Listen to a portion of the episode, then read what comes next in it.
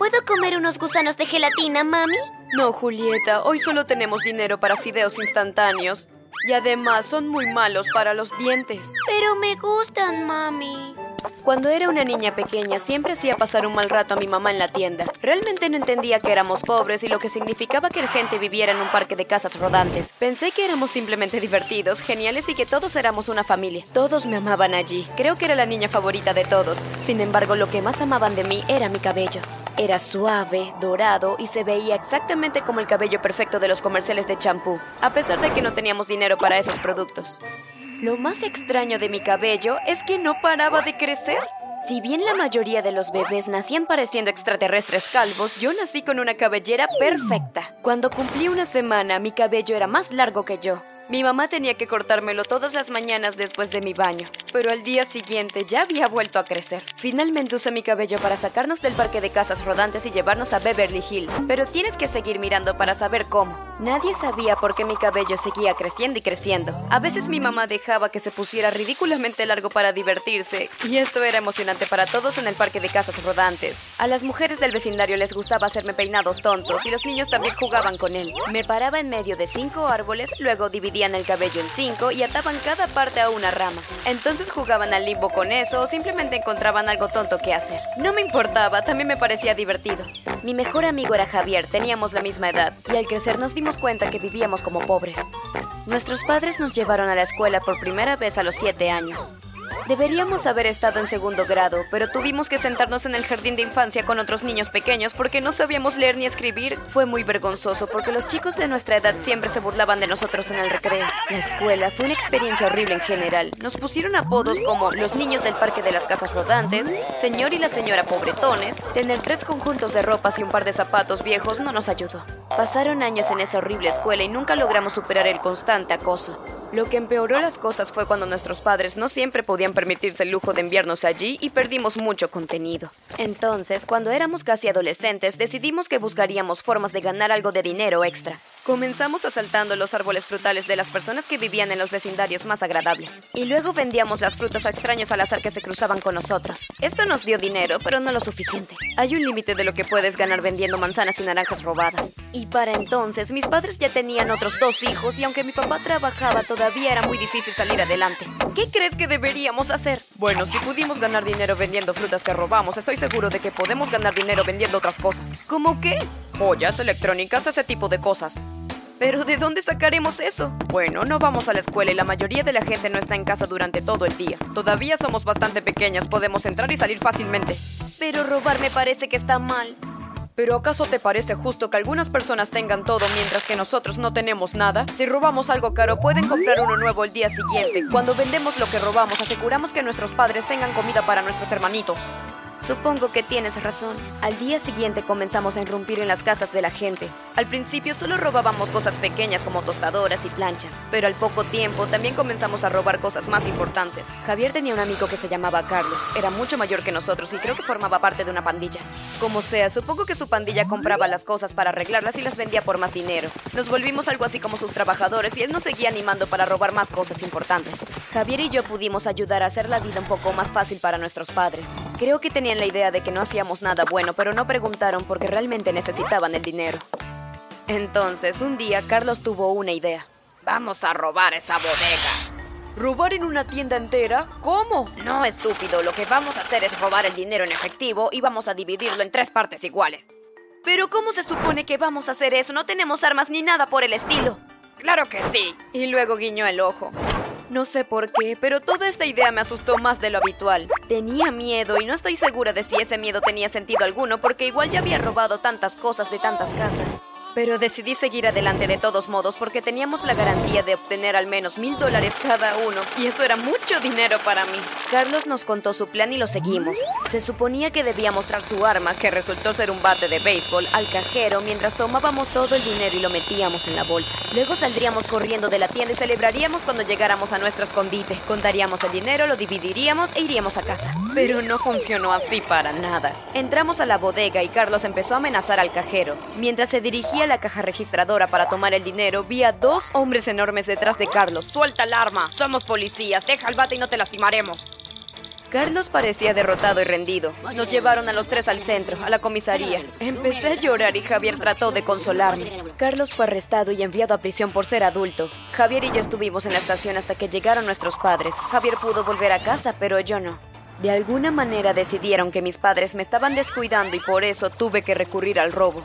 Vino una trabajadora social y ella tomó la decisión de alejarme de mi familia y ponerme en un hogar de crianza. No puedes hablar en serio. No puedes quitarnos a nuestra niña. Por favor, no me quiero ir. Quiero quedarme con mi familia, se lo ruego. La decisión es definitiva. Ya tenemos un lugar para ella. No te preocupes, Julieta, tu vida va a mejorar. Lloré, supliqué y rogué, pero ella no quiso cambiar de opinión. Esa noche me alejaron de mi hogar y me llevaron a la casa de mi familia acogida. Eran un grupo de extraños y me negaba a hablar con ellos. Linda y Mario eran la mamá y el papá, pero honestamente parecían que podrían ser hermano y hermana. Eran bajos y gordos y con cabello negro, ojos marrones y pecas. También tenían dos niños que se parecían a ellos. No encajaba con mis ojos ni con mi cabello dorado. Soy Thomas. Y yo, Ronaldo. ¿Quieres algo de comer? Tenemos muchas salchichas. Tienes un cabello muy lindo. Supongo que no tienes muchas ganas de hablar. Bueno, te mostraremos tu habitación. Tendrás una habitación para ti sola. Hace tiempo que esperábamos que el sistema nos enviara una chica, así que todo está decorado con hermosas cosas rosas. Esperamos que te gusten. Estoy segura de que no tenías todas estas cosas increíbles en el parque de casas rodantes. Quería lanzar a Linda por la ventana. Sí, la habitación era hermosa. Pero no me gustó que hablara de mi verdadero hogar de esa manera. Me metí a la cama y ella cerró la puerta. A la mañana siguiente desperté con unas voces. ¡Wow! ¡Mira eso! ¡Increíble! Abrí los ojos y grité. Tomás y Ronaldo estaban de pie junto a mí. ¿Pero qué es lo que hacen ustedes dos aquí? Mamá y papá nos dijeron que te despertara para el desayuno, pero luego vimos tu cabello. No pasó tanto tiempo desde que llegaste aquí. ¡Increíble! Es tan hermoso. Ambos me parecen horribles, solo déjenme en paz. Estaba tan molesta por lo que pasó la noche anterior que me había olvidado de mi cabello. Decidí que no podía seguir ocultando esto, así que fui a desayunar con el cabello colgado hasta las rodillas. ¡Wow, Julieta! Tienes un cabello increíble. ¿Era tan largo anoche? Ah, creo que no. ¡Wow! Por favor, cuéntanos más. Era sábado, así que todos nos quedábamos en casa y esos locos me querían hablar. Yo solamente quería volver con mis padres y varias veces quise romper a llorar, pero me mantuve fuerte. Me obligaron a ir a la escuela la semana siguiente. Me pusieron en una clase de noveno grado y créame cuando digo que la experiencia fue incluso peor que cuando me detuvieron en la policía. Todos me trataron como si estuviera contaminado y no entendía absolutamente nada. No podía leer tan bien y las matemáticas eran una pesadilla. Así que la pesadilla duró aproximadamente un mes y vivir con Linda y Mario no fue tan horrible como la escuela hasta que descubrí que habían estado robando mi cabello. Todas las mañanas me cortaba un poco el cabello antes de ir a la escuela y lo botaba en un pequeño bote de basura. Solía pensar que Linda tiraba toda la basura, pero una noche los escuché hablar en la sala de estar y me horroricé. Era alrededor de la medianoche cuando se suponía que todos deberían estar dormidos. Salí de mi habitación para buscar algo en la cocina cuando los escuché hablar. Las pruebas del laboratorio determinaron que algunos de sus mechones de cabello en realidad contienen partículas de diamantes. No sé cómo es posible, pero identificaron un lugar donde lo podían comprar. Les dije que no, era mejor esperar a que creciera su cabello y venderlo aparte. En realidad no creo que quiera convertirse en una rata de laboratorio. Ella no tiene que saberlo. Simplemente saqué las cosas de su bote de basura todos los días y ya. Podríamos ser asquerosamente ricos. No hables tan alto, podrías despertar a alguien. Despreciable, pensé. Pero escuchar esa conversación estaba a punto de salvarme la vida. Al día siguiente fingí que iba a la escuela. Me escondí entre unos arbustos hasta que estuve segura de que se habían ido a trabajar o algo. Luego fui a su habitación para mirar alrededor a ver si conseguía la dirección de la empresa que compraría mi cabello. Revisé los cajones hasta que encontré un gran sobre con un diamante dibujado. Salí apurada a casa y corrí, corrí hasta que llegué al parque de las casas rodantes. Entré por la puerta principal y grité, Mamá, papá, estoy en casa. Y vinieron corriendo. Querida, estoy tan feliz de verte, pero... ¿No se supone que estés aquí? Si te ven, puedes meternos en un gran problema. Solo déjenme esconderme aquí. Escuchen, tengo algo muy importante que decirles. Les conté todo sobre la empresa que compraría mi cabello y les di el sobre. Mi papá lo abrió y comenzamos a leer el contenido. Parece legítimo. ¿Y estás diciendo que estas personas, Linda y Mario, iban a vender tu cabello para hacerse ricos? Bueno, podemos usar esto para nosotros. Sí, eso es exactamente lo que estaba pensando. Está bien, cariño, pero no sé si sea seguro para ti esconderte aquí. Le preguntaré a la señora Wilson de la casa de al lado si puedes quedarte allí un rato. No creo que la policía busque allí. Me escondí en el tráiler de la señora Wilson durante unos días.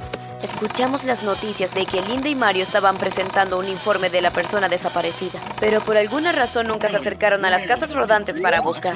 Un día mi papá vendió parte de mi cabello y volvió a casa con 10 mil dólares.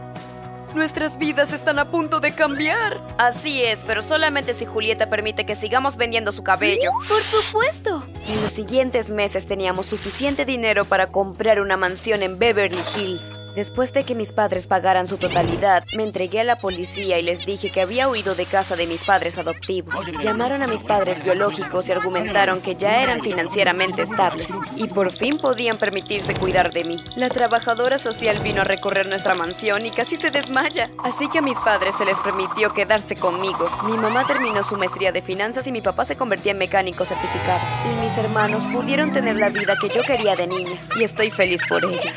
Van a excelentes escuelas, tienen excelentes habitaciones y siempre me aseguro de que tengan los mejores juguetes y dispositivos. Oh, ¿y creen que me olvidé de Javier? Por supuesto que no. Vive en la casa de al lado y trabajamos juntos para crear un negocio. Estamos experimentando con diferentes ideas, pero creo que pronto encontraremos lo nuestro.